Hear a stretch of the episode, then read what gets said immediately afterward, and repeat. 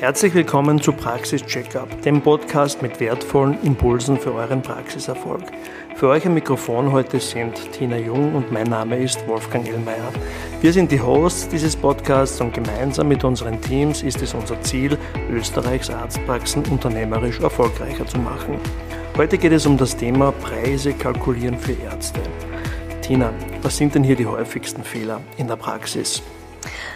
Ja, danke Wolfgang fürs Intro. Ähm, ja, also natürlich erstmal vielleicht Preiskalkulation in, in der Praxis. Warum überhaupt wichtig? Klar ist es in Österreich, ähm, wir sprechen hier wirklich für den österreichischen Markt, vor allem eben für Wahl- und Privatärzte wichtig, weil natürlich Kassenleistungen kann ich, kann ich nicht wirklich beeinflussen. Ja? Aber was will ich mit erzielen? Ich will natürlich unbedingt schauen, dass ich, ähm, dass ich die Kosten der Praxis decke und natürlich auch einen angemessenen Gewinn erziele. Ja?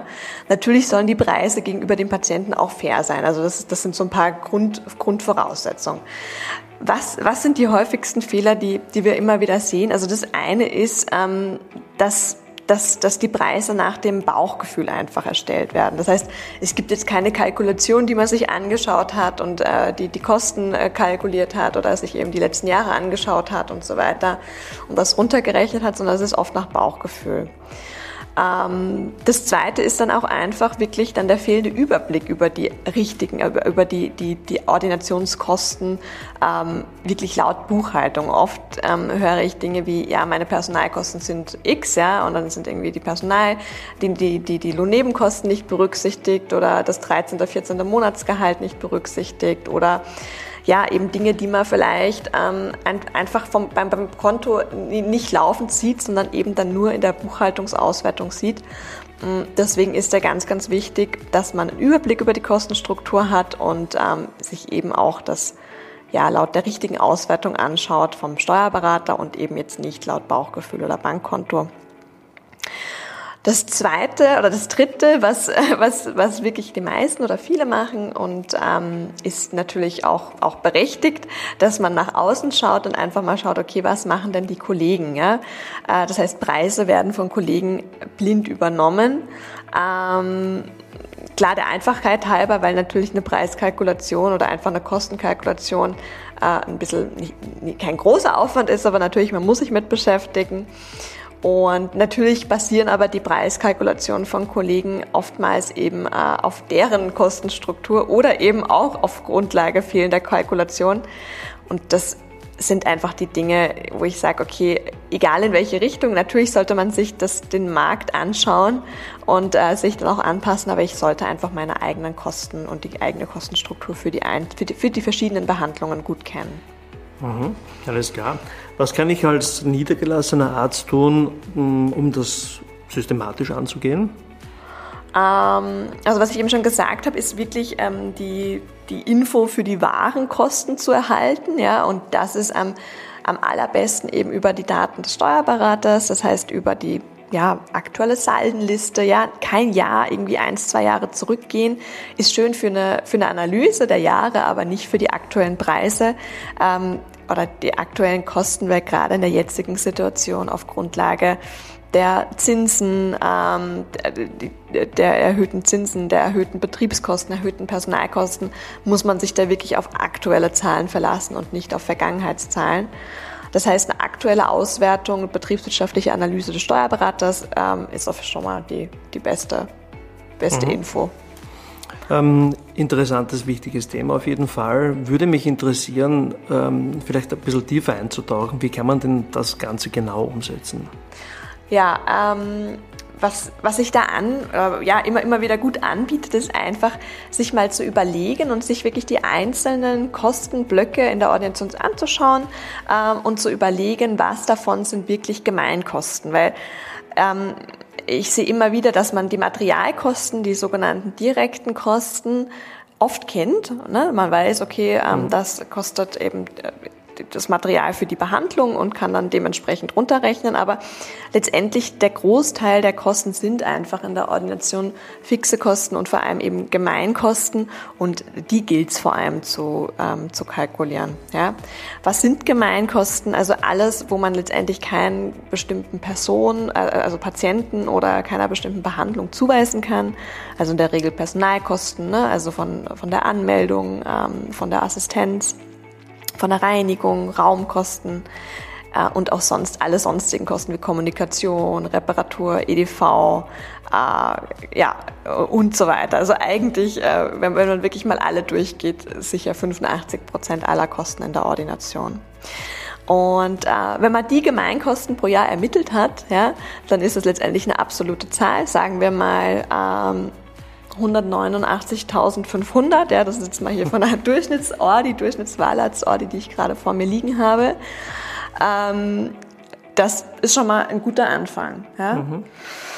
Ähm, und der zweite Punkt ist dann aber, dass ich die Arbeitsstunden pro Jahr äh, mir errechne, weil natürlich ist es ein Unterschied, ob ich jetzt 20 Stunden geöffnet habe pro Jahr Woche, 40 Stunden, ob ich 44 Kalenderwochen im Jahr anwesend bin und Umsatz sozusagen in der Praxis mache und die Praxis bespiele oder eben nur 30, ja. Ähm, ist aber wichtig eben für die Kalkulation der Preise, weil dementsprechend erhöhen sich so äh, der, der Gemeinkostenbeitrag äh, ja, ähm, pro, pro Behandlung. Und nur zur Hilfestellung, wie man auf diese Arbeitsstunden pro Jahr kommt, also auf jeden Fall berücksichtigen Feiertage, durchschnittliche Krankentage, Fortbildung, Urlaub, ja. Und in der Regel, also wir kommen so auf 42 bis 44 Arbeitswochen, wenn wir das mit Ärzten machen. Mhm. Ja?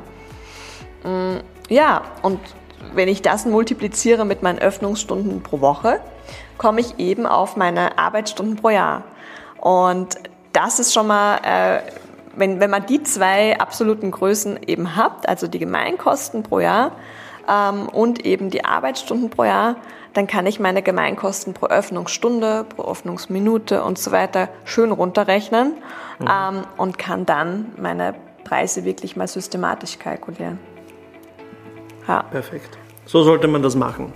Ähm, vielleicht hast du noch ein, ein, ein praktisches Beispiel für uns äh, etwas, was dir öfter vorkommt oder was du, was dir jetzt gerade einfällt aus deiner äh, Beratungspraxis? Ja, eigentlich genau das. Also jetzt, ähm, wenn man eben die 189.500 als Gemeinkosten mal als Basis nimmt und sagt, ähm, wir gehen mal von einer Durchschnittsordi auf mit 42,5 Arbeitswochen pro Jahr und 25 Öffnungsstunden. Das heißt, ich habe 1062,5 Arbeitsstunden pro Jahr.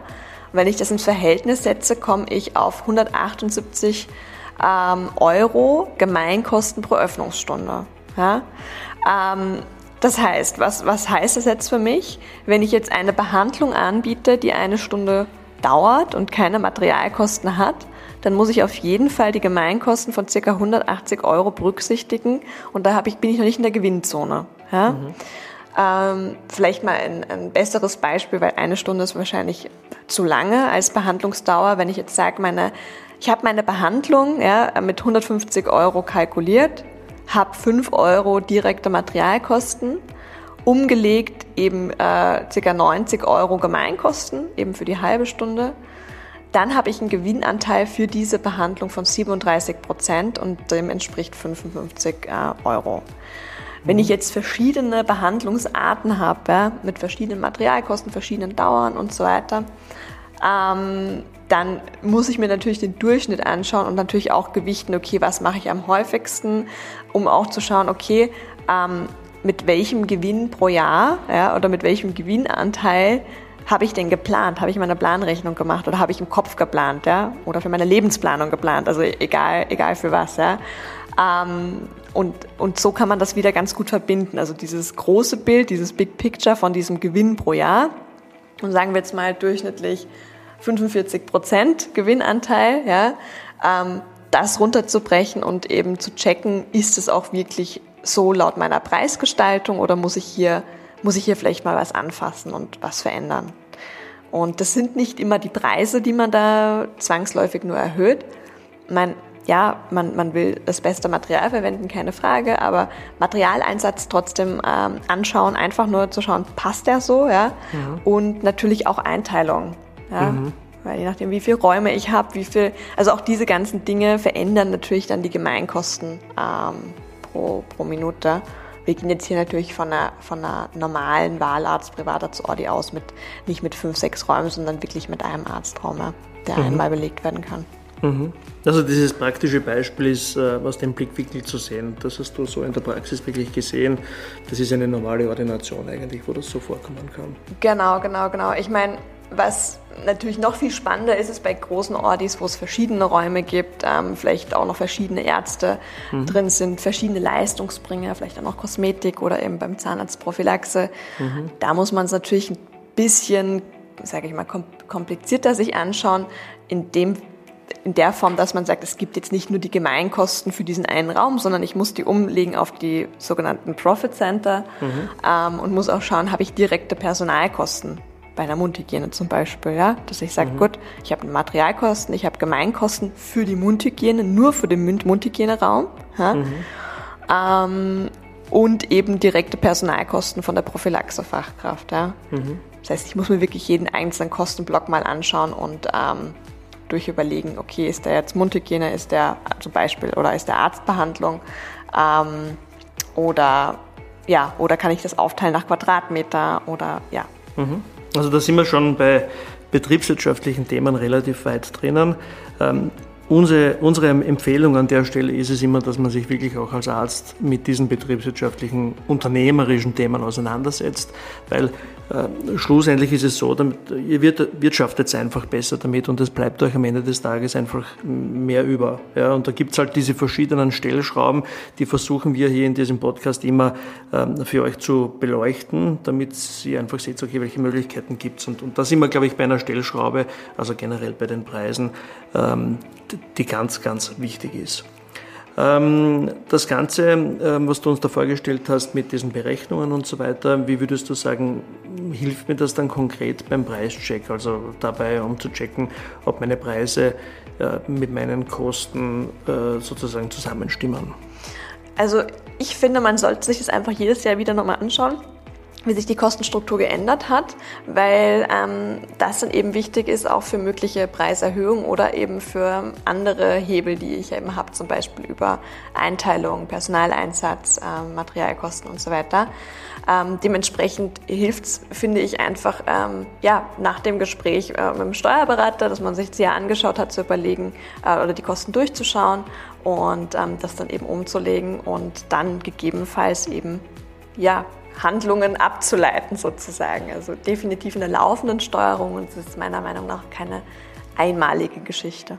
Mhm. Würdest du sagen, dass da jetzt ein bisschen mehr Dynamik im ganzen Markt ist, dass man sich vielleicht dieses ganze Thema jetzt ein bisschen häufiger anschaut? Ja. Ähm, wir merken es ja in allen Bereichen, egal ob das privat oder jetzt betrieblich ist, äh, dass sich im Bereich der Preise halt sehr viel tut oder der Kosten sehr viel tut, ähm, auch die Preise sozusagen uns gegenüber. Ähm, wäre es die Empfehlung, dass man vielleicht jetzt ein bisschen genauer hinschaut? Ja, unbedingt. Also klar, ich meine, wenn die, wenn die Preise oder wenn die Kostenstruktur fünf Jahre gleich geblieben ist, dann kann ich auch fünf äh, Jahre dass die Gemeinkosten gleich, gleich belassen, ja. Mhm. Aber eben gerade jetzt, ja, es ist einfach, ähm, ich meine, angenommen, man hat einen Kredit aufgenommen für die Praxis, ähm, Ausstattung und hat sich für variable Zinsen entschieden und hat eben vor einem Jahr vielleicht noch einen Zinssatz gehabt, das weißt du jetzt besser, aber sagen wir jetzt mal von 2% mhm. im Durchschnitt. Oder vielleicht sogar drunter. Oder vielleicht sogar ja. drunter. Ja, ähm, und man liegt jetzt aber vielleicht bei 6% ja, mhm. im Durchschnitt, eben durch die Zinserhöhungen. Ich meine, das das ist bei einer, bei einer Investition, sagen wir mal, von 500.000 wirklich viel Geld. Ja? Mhm. Und wenn ich das nicht richtig berücksichtige und dann dementsprechend meine Preise auch äh, daran anpasse oder das einfach weiß und dann vielleicht auch, weil das nächste könnte ja auch sein, äh, dass ich sage, gut, ich belasse meine Preise, weil das ist meine Strategie, aber ich weiß, äh, mein Gewinnanteil ist niedriger und ich bin dann eben nicht enttäuscht oder, also auch das könnte ja eine Maßnahme sein, wenn man das wünscht. Ja? Genau. Also man muss sich bewusst sein, dass man, dass man eine Strategie haben muss, dass man sich wirklich überlegen muss, dass man immer wieder auf diese Sachen schauen kann. Ähm, ich glaube, es kann jeder von uns davon ausgehen, ähm, dass Unternehmen einfach diese, diese Gedanken jetzt momentan haben und dass jedes Unternehmen natürlich versucht, ähm, trotzdem einen möglichst hohen Gewinn zu haben, dass die Preise weitergegeben wird an, die, an, an, an uns auch, ja, also als Konsumenten sozusagen. Ähm, und deshalb ist man auf jeden Fall auch sehr gut beraten, wenn man sich das ganze Thema selber auch regelmäßig anschaut. So wie ich es verstehe, hilft es mir also die Berechnung, ähm, die du gezeigt hast, äh, dass ich auf einen schnellen Blick erkennen kann, ob ich zu günstig bin oder ob ich Gegenmaßnahmen ergreifen muss. Sehe ich das richtig? Definitiv, ja. Mhm. Also jetzt mal ganz einfach zusammengefasst, ob ich einfach vielleicht mir es in der Vergangenheit zu wenig angeschaut habe. Was mir eben noch eingefallen ist bei deinem, bei deinem, bei deinem vorigen Satz, eben, äh, es ist ja so, dass die eigenen Lebenshaltungskosten sich verändert haben. Ja? Das heißt, selbst wenn ähm, der Gewinnanteil gleich bleibt, ja, weil, weil ich es eben weitergeben kann an den, an, den, an den Patienten oder weil ich eben meine, meine durch Effizienz das mache oder wie auch immer, mm, heißt das ja trotzdem nicht, dass ich ähm, mit demselben Gewinn vielleicht gut leben kann als in, wie, im Vergleich zum Vorjahr, ja? weil mhm. einfach unsere Mietkosten haben sich auch erhöht. Vielleicht hat man auch einen privaten Kredit noch aufgenommen mit mhm. variablen Zinsen. Also auch, auch deswegen, nicht nur wegen der betrieblichen Ebene, sondern auch wegen der privaten Ebene lohnt es sich auf jeden Fall, da nochmal hinzuschauen. Auf jeden Fall. Aus unserer Sicht ist es immer die Schnittstelle auch aus dem betrieblichen und aus dem privaten.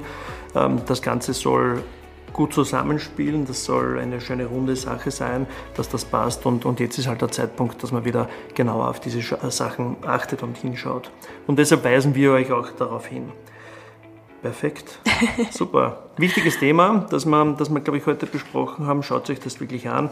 Vielleicht an, an dich, Dina, noch die Frage, die, die Vorgehensweise, was könnte man jetzt konkret tun? Glaubst du, dass man das allein gut hinbringt? Sollte man, sollte man sich Unterstützung suchen dabei? Also ich meine, der erste gute Ansprechpartner ist sicher der Steuerberater, weil der einen guten Überblick hat über, ähm, ja, über die Kostenstruktur, dass man ihn da auch, auch mit einbindet. Ähm, Sobald es eben vielleicht eine Ebene tiefer geht mit ähm, verschiedene Räume, verschiedene Leistungsbringer, ähm, Aufteilen der Kosten, äh, freue ich mich natürlich auch wenn, wenn, wenn ihr euch meldet oder wenn ihr, wenn ihr Fragen habt, dann können wir es diskutieren, mm, weil es natürlich da dann schon, ähm, ja, natürlich gibt es da, gibt's da Möglichkeiten, ähm, das auch für die Praxis zu machen. Mhm. Also wie immer, wir stehen euch gerne für Fragen zur Verfügung. Ähm, die, die wesentlichen Informationen, um auch äh, in Kontakt treten zu können, findet ihr in den Show Notes. Ähm, wir freuen uns auf das nächste Thema. Äh, wir wünschen euch in der Zwischenzeit viel Erfolg und alles Gute. Bis zum nächsten Mal. Danke. Schönen Sommer.